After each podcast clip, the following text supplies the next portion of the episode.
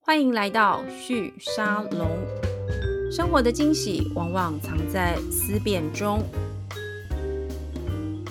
各位听众朋友们，大家好，欢迎再次来到旭沙龙，跟这个好物飞行的执行长创办人 Eddie 呃访谈的第二集哦。上一集我们请 Eddie 花比较多的篇幅跟时间跟我们解释好物飞行的营运模式，还有怎么样呃从零开始走向跨境电商的这样的一个服务的一个呃市场，而且在马来西亚现在经营其实是很不错的。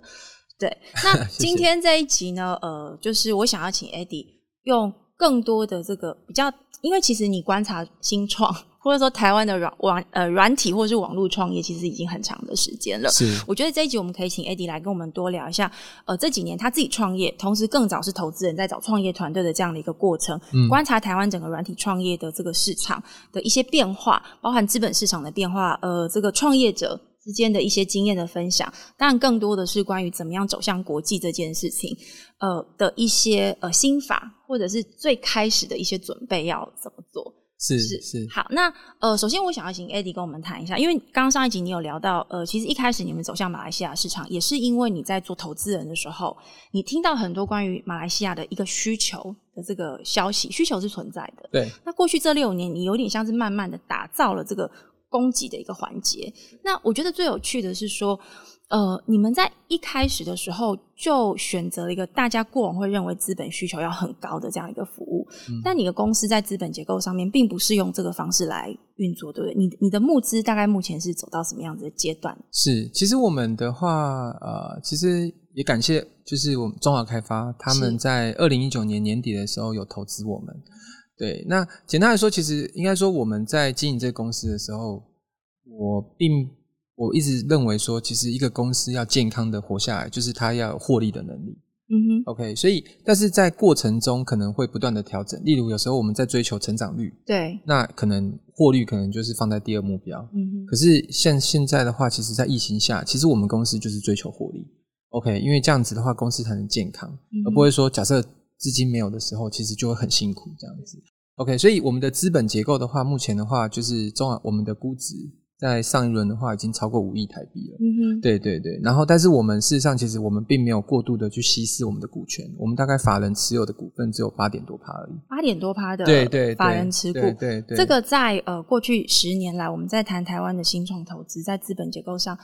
比较不一 样，你采取的策略比较不一样，是因为精算过，还是过去担任投资人这个经验给你给了你一些启示或者是选？没错，没错。其实我我我过去在做投资的时候，其实我接触了非常多的创业公司，他们都是以募资为导向。嗯哼简单来说，公司做出来的东西是不是拿来募资的？可是我发现，当资金就是当第一个可能市场出现变动的时候，嗯哼或者是它的这个就是呃，可能不如计划不如他预期的时候，对当资金一抽走，或者是资金用完的时候，那个整个公司是没有办法生存下去的。OK，所以应该说，对我来说，其实我在打造的这个东西，其实我会希望说，我们就是努力的、专心的把该做的事情做好，嗯哼然后把公司弄得很健康。对，那如果说有好的投资人，对我们也慎选。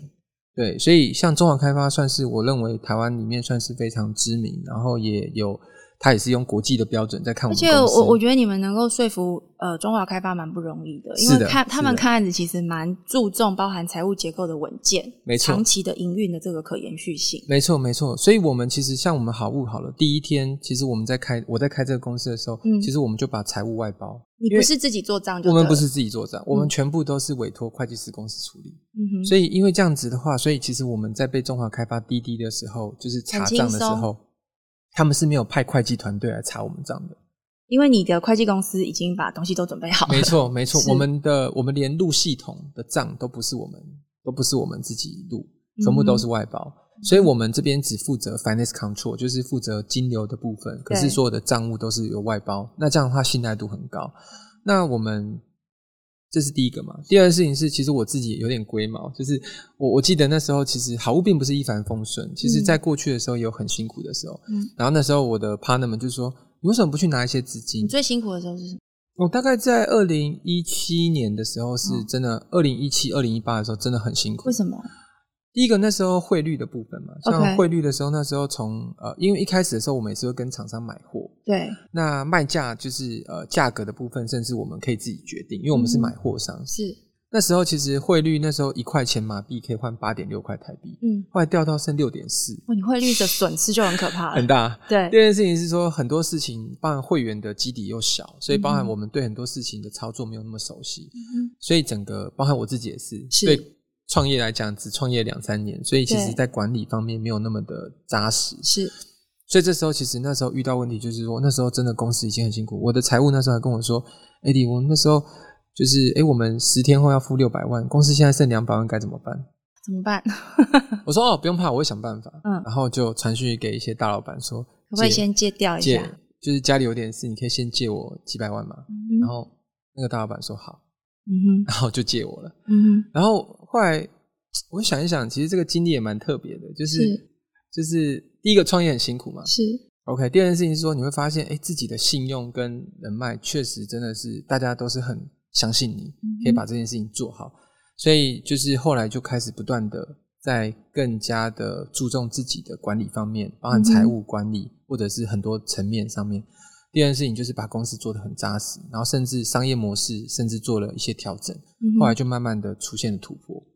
对你你你刚刚讲的那个商业模式调整，主要就是上一集你谈到的这个代理商的这个嗯没错分工，对不对？没错把它没错切开不同的这个服务链，让对这个呃品牌商可以用更克制的方式跟你们合作。没错，因为一开始的时候，其实我们就是做代 理商，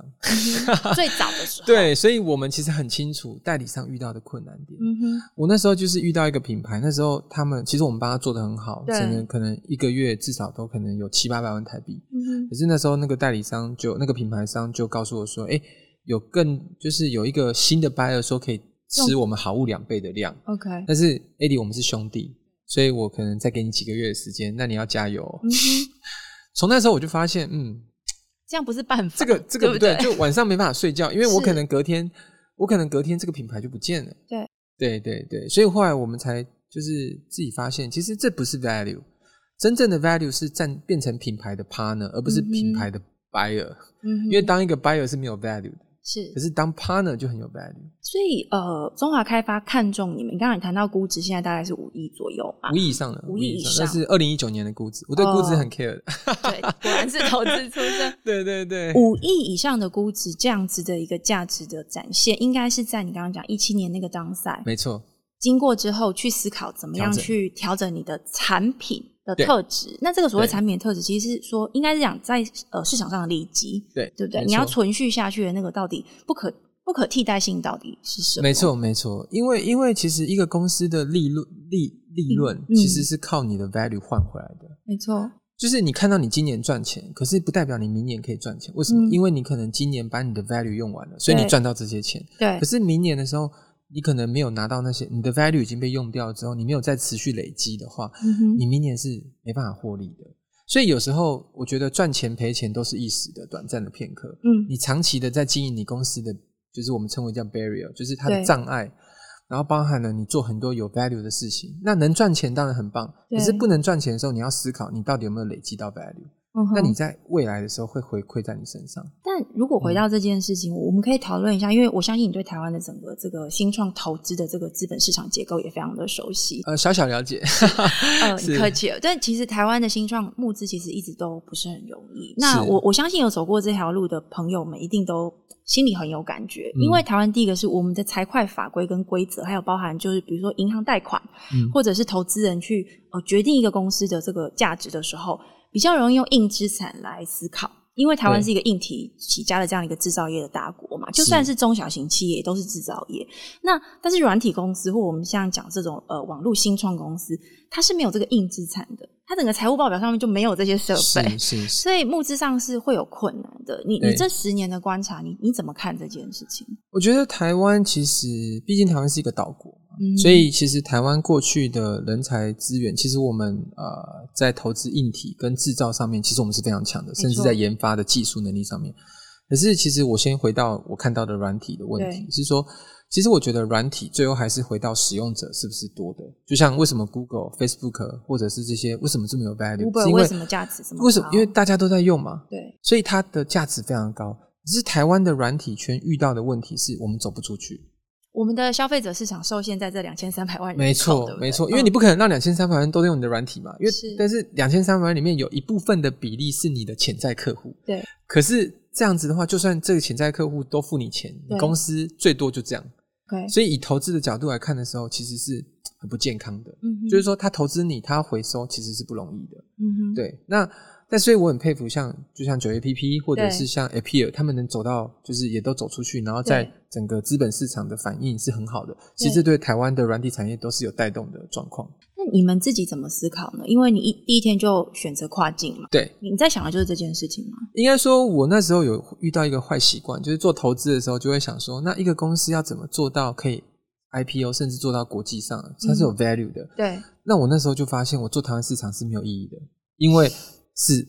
它是它它没办法。你说一年做几亿是没有问题，你说一年要做一百亿做不到，它就有门槛了。门槛做不到啊，就对做不到。所以那时候，但是我做跨境的时候，你就会想，诶，如果我帮很多的品，你看所有的品牌，如果用我大部分的品牌，有一些中小品牌用我的服务，可是全世界有多少品牌？没东错南，亚市场有六亿的人口，对，，它就很有 value 了。嗯哼，对，所以那时候其实，然后它的难度又很高，因为它是一个破碎型的国家，对然后有不同的客群，然后加上跨境的服务又很难。对在台湾送一个包裹找黑猫八十块，对，送到国外去哇不得了了，嗯哼那真的是层层关卡。嗯哼对对对，呃，那这样我想要追问一个，我我相信呃这几年因为包含政府的政策，还有、嗯呃整个市场的体制跟趋势的关系，其实想要进入这个软体或网络创业的人还是蛮多的，嗯不管是什么嗯嗯年龄层都有。但是在一开始进入的时候，他在资本市场这个选择上面，我觉得在思考上如果没有经验，其实还是会以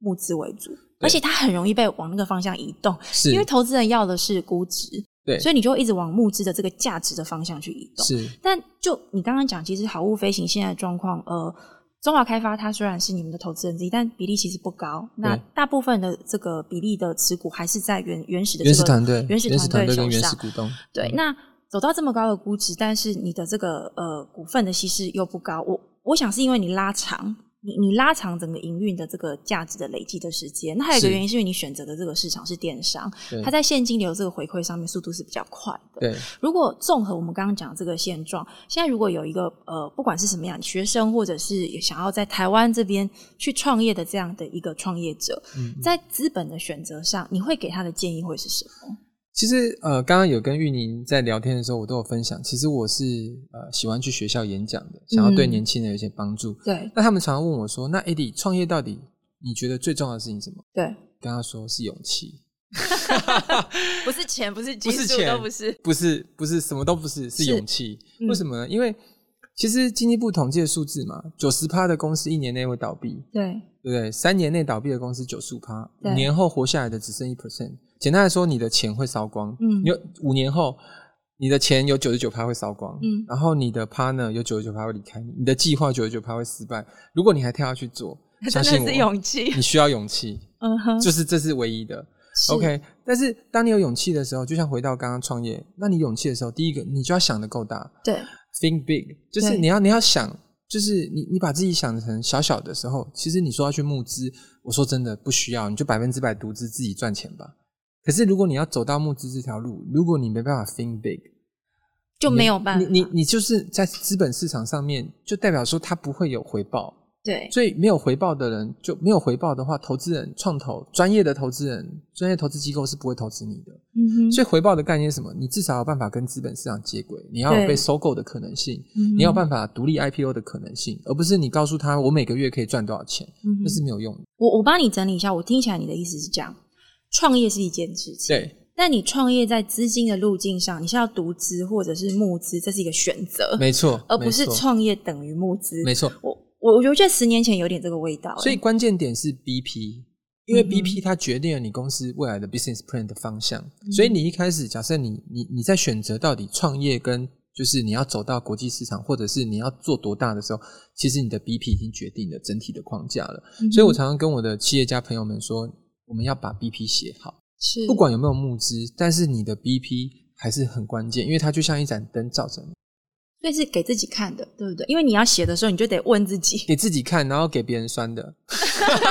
所以勇气里面还包含就是你要承受的住对对，耐你受就是得要一直住给人家刁，因为刁刁刁，你就会越来越成熟嘛。那对个啊勇气也包含这个被刁的这个勇一气，定的、啊，一定的啊、你看，如果你都没办法说服你身边朋友，嗯，那你怎么说服投资人？那如果对你没办法说服投资人，你怎么做大的东西？嗯因为投资人他们看过的公司，他都没有办法说服。然后你跟，然后你又一直跟自己讲说，嗯，我们公司一定会被阿里巴巴收购。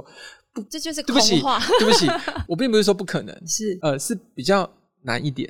也许有一些呃运气的成分，偏看看起来好像占的比较大一点点，对不对？对，所以我觉得，如果是我的话，我我觉得关键点还是，我觉得如果你是一个 leader，嗯，那你要做的事情就是，你有没有办法说服你的 partner 们，他愿意一直跟着你？那你要嗯怎么说服他们？第一个，你要有 BP，对那你的 BP 是要有一些 vision 的。是就像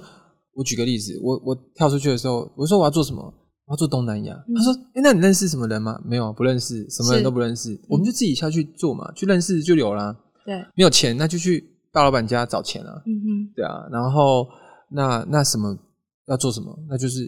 就是我们就自己写个 BP，然后开始建构建构所有的东西。所以你需要勇气。我我有对观察到一个现象，我不太嗯确定你的看法跟我是不是一样的。嗯我们大概二零一零年的时候，那时候政府还有整个全球的这种软体或是网络创业正在兴盛的时候，对对，哦那个时候其实台湾出来创业的人也不少，但就像你刚刚讲的，呃，五年后我们看存活下来其实没有那么多，那能够撑到十年的，老实说就更少了。嗯但我最近有遇到发发现一个现象，我有遇到一些投呃新创公司，它可能在这个整个媒体的这个聚光灯之下没有那么的亮，因为它可能过去比较少出来介绍自己。那这个没有介绍自己，可能有很多种原因，但的确有我有观察到，就是说有不少公司，像好物飞行也是这类型的其中之一，就是。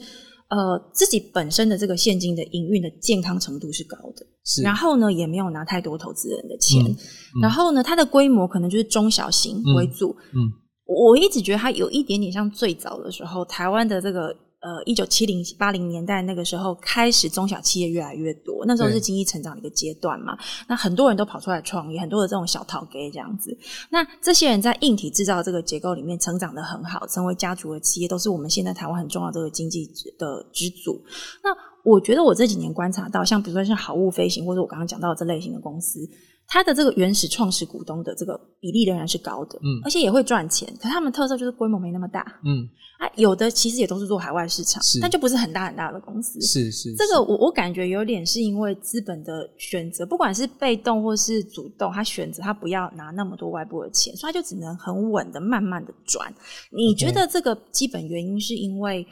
市场更成熟了，可以这样做，还是是别的原因？其实我觉得还是回到 leader 的选择嘛，就像嗯你说，其实就好像好物好了，其实嗯我们并不是不募资，对而是说我们一直在，就是应该说我们希望可以把价值做高了之后再募。我举个例子，嗯好，假设我现在呃之前是上一轮的时候是五亿台币的估值嘛对，所以我可能稀释了八趴的股份，我就可以换几千万回来。对，可是我接下来要做的事情可能需要两亿的资金，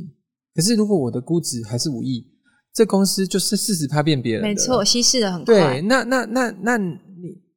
我的意思是说，这样是对的吗？呃，对我来说，其实我就会思考的事情是，嗯，那我需要两亿的资金，那我公司的估值可能要做到二十亿，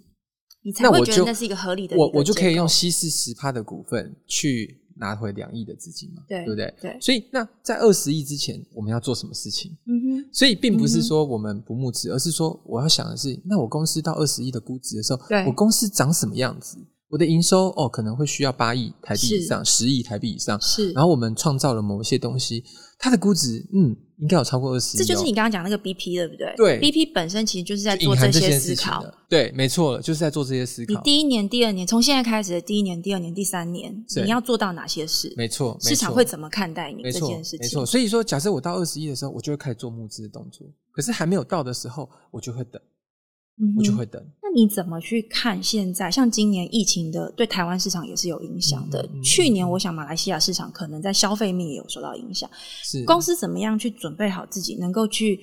应对这样的冲击？其实我们老实说，其实疫情的状况下，应该说马来西亚的疫情冲击是比台湾大很多很多的。嗯哼，马来西亚一天的这个病例是两万多人，对，他们锁国已经锁了一年多，嗯最后最近换了首相，所以是最近才开始要逐步开放。他们的 shopping mall 被关了两年，快一年半呢欸这。样对你们是好事吧？对不对？其实实对我们来说不好，不好，因为疫情的状况下，其实我们遇到的问题是，毕竟我们是在帮品牌商做服务嘛，对，所以第一个我们冲击到的就是运输成本太高了。哦，对，我们以前都是坐飞机去的，嗯嗯可是运费的话，其实从呃，可能以前可能我记得大概涨了四倍左右，嗯哼，对，疫情对于整个物流影响非常非物常流太，大了。嗯、但是我们那时候好物强的就是说，我们用很便宜的模式可以帮你把运费 cover 掉，嗯哼，我们的抽成比例很低，可对是我是吸我是帮你付国际运费。对可对我们来说，我们已经跟品牌商谈好这个 deal 了，对国际运费的成本全部品都牌转是嫁得到我们身 cover 上。对，所以我们在去年的时候开始发展了很多的海运跟当地仓储的计划。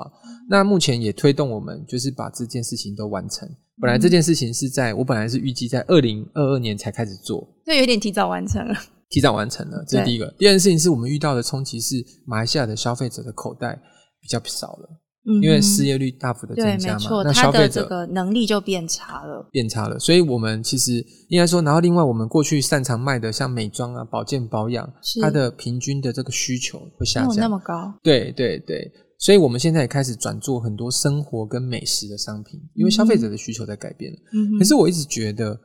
我觉得有时候，很多时候来看某一件事情的时候，站在当下看，你会觉得也许对你来说是一种损失。对，好可是拉长一点之后，你会发现好像也没有不好的。好，就像如果没有那个代理商打电话跟我讲说 e d d i 我可能要把你们拉掉，换掉那我可能就不会有现在的好物。是，所以是那时候当下的时候，隔天的时候，我想说啊，好痛苦哦，嗯会觉哼得我遇到了大困难。可是也是因为那个关键点让我转型了。是，对，那其实我都觉得人生中有很多很有趣的事情，就是在这些困难跟快乐中不断的交 错。因为我我对嗯最后最后在节目上，我想要是请是 e d 是再跟我们分享一下，嗯，因为其实你现在这个做法有点是打群架，对，没因为错你比如说你找的供应商其实都是台湾的品牌嘛，大部分是台湾品牌，但我知道你现在也有去找到，比如说东北亚的产品对疏导日本东韩南国亚甚这至样我们跟马来西亚的代理商合作。合作去、去销售产品。嗯对，这打群架其实包含技术的供应的这个团队的分工的资本结构上面的，还有商品上的，是大家一起共同走向海外。没错你。你觉得你觉得现在整个市场的结构是不是更适合台湾的这些新创的这些创业者们，比没较错大胆的去思考走向海外这件事？没错，其实我我应该这么说，其实我觉得创业除了勇敢以外，嗯但是走出国际的时候，其实你必须要有办法累积资源，就是你必须要把资源整并在你的身上，你走出嗯国际才有力量。嗯哼，呃，其实我在马来西亚做生意的时候，我必须老实说，其实日本跟韩国、大陆，他们真的是一批一批的人在那里冲。过去。我我说真的，他们真的是，甚至在马来西亚都有日本村、韩国村，然后他们的企企业都是政府带着集团、带着整个去跟马来西亚当地的政府谈，嗯然哼，后把这个整个的很好的 deal 留给他们。对，但是我们台湾比较新，当然政府也做很多事情，对但是我的意思说，他们我们还是要中小企业要想办法，就是要单打独斗。对，所以我觉得很重要的事情是，如果可以的话，我们要想办法团结，嗯哼，这第一个。第二件事情是说，政府做这件事情的时候，基本上的话，其实我们就是希望可以更有效的对，嗯创造一些产品，是这个产品可能是科技型的产品，可以帮助我们的品牌商在当地的市场拓展，或者是在运输上面更有效率。嗯哼，因为其实有时候一个品牌到一个新的市场，最难的事情是我怎么让消费者，我怎么去用最便宜的成本找到适最合精准的对消精费准的者，消费者。嗯哼，可是过去我可能要在 FB 烧了几百万之后，对我才发现哦，原来我的消费者大概长什么样子。是，可是我们透过一些好物的会员的这个 CRM 的系统，甚至对我们跟艾卡拉合作的 CDP，是，然后包含的这个就是我们的一些过去的一些呃科技的一些 know how，我们希望可以嗯让品牌商用很方很很快的方式就可以嗯了解它的产品应该要怎么去定价，嗯它要怎么去做行销的推广。哼，嗯哼，所以以这就是回到最后好物的核心。我团队问我说：“那好物到底会长什么样子？”我说：“我们大概在募资之前的时候，过去的五年，对我，们做的叫做代理商服务平台化。简单来说，我们是一个拥有一个平台，可是我们在我们自己建了一个物流公司，嗯哼我们在当地有网红经济，甚至申请准证的这个子公司，我们甚至有 CBS，甚至可以帮品牌商做孵化的子公司。嗯哼，我们提供给品牌商说，你不需要找代理商，透过对我们就有服务商了。”嗯哼，第二件事情叫做就是多通路拓展，对所以我们在今年的时候开始在马来西亚的 Lazada、Shopee，甚至我们的独立官网，是甚至我们现在在当地的子公司已经在找实体的通路在谈合作。嗯哼，我们希望可以帮品牌商拓展到更多的通路。我们也在新加坡开站，甚至在泰国已经有开始在接触一些实体的，就所以是一些其销实售慢慢的的会走出马来西亚的会市会场，，这是一定要的。其实这嗯本来这是疫情的关系，所以我们这件事情变得比较慢。不然我以前嗯本来是马来西亚飞完泰国，然后再回台湾，马来西亚是飞印尼这样飞来飞去的。OK，那第三个其实我们简单来说就是我们会最后做的是一个，你可以把它想成叫做供应商管理后台。我们希望嗯哼可以，因为你有代理商服务平台嘛，，对所以有非常多的服务对的费用，对，那你有很多的通路，有很多的产品价格跟组合，你要怎么最后去管理它，对，对最后不我对？们希望给你的是一个平台，这个这个系统，它可以帮助你管理这些东西，嗯哼让你的成本跟效益极大化。是嗯这就是最后好物的三部曲，就是我们整个的核心的发展，就是以这三个东西去辐射整个东南亚。这样子的嗯一个运作，你自己预估大概是两年后或三年后会哦没有有什么样子的？这个这个应该至少要到十年以上了，就是因为它我是一个更大市场的对对一对个对深对耕对跟对发对展的，我觉得大概我们做完这三件事情，大概还需要四到五年的时间。嗯哼所以大概应该说，我们前面的时候，其实我们其实老实说，我们打造了一个，呃，其实我们整个集团的营收大概已经将近四亿台币。是嗯我们那时候一开始的时候，其实只用两千万做这件事情。哦，啊你的杠杆真的很厉害。嗯，对真的。 然后我们在被投资之后，我们是才开始往，就是就是往开始往这三个部曲走。嗯哼，对，对对，对我们现在才走到多通路拓展，然后也因为政府的帮忙，我们是拿到了补助，是。所以我们可以加往第快。三个这个就是方这向个去系运统作的平台，我们可以一起交错去开发。是对嗯对对，看起来其实你想的不只是买卖货物而已，没错没错，而是用没数错位工具去有效的买卖货物。没错，没错，对没错对。我我一直跟团队讲说，其实我们在做生意的时候，有一个很重要的事情是，我们要将心比心，我们怎么去帮品牌商赚钱？嗯哼，我们在思考的是这件事情。对甚至品牌商，我们发现他好像赚不多钱的时候，我们在想的是，我们在会议上讨论的是，那我们怎么帮品牌商赚更多的钱？嗯 哼，对对对，因为那对其实就是呃，我我我我我不晓得，可能我们的朋友比较年轻就没有听过这个比喻哦。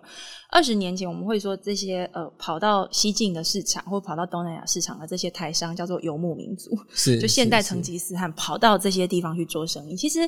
这是台湾的特色。因为你刚刚前面也有讲了嘛，如果嗯对今天我们要拿到一个好的这个估值，或者是说生意要能够更大的扩张，绝对嗯不可能锁在台湾这个两千三百万人口。没错。那我觉得台湾人会做生意跟会做贸易这个事情是一直都呃持续在发生的，只是今天好物这边的一个案例，让我们看到比较是在呃软体的世界里面、网络的世界里面，我们怎么样呃把整个台湾的这些供应的产品或者是软体的技术，嗯对跟这个呃对在不同的市场做这个商业经营的这些能力，是把它串在一起，没错，对，如果我在想，如果你刚刚讲这个三部曲真的完成了，我相信那个时候的整个东南亚市场的消费的产品的架构可能不太一样了。对，我其一直实啊看到台湾的商品，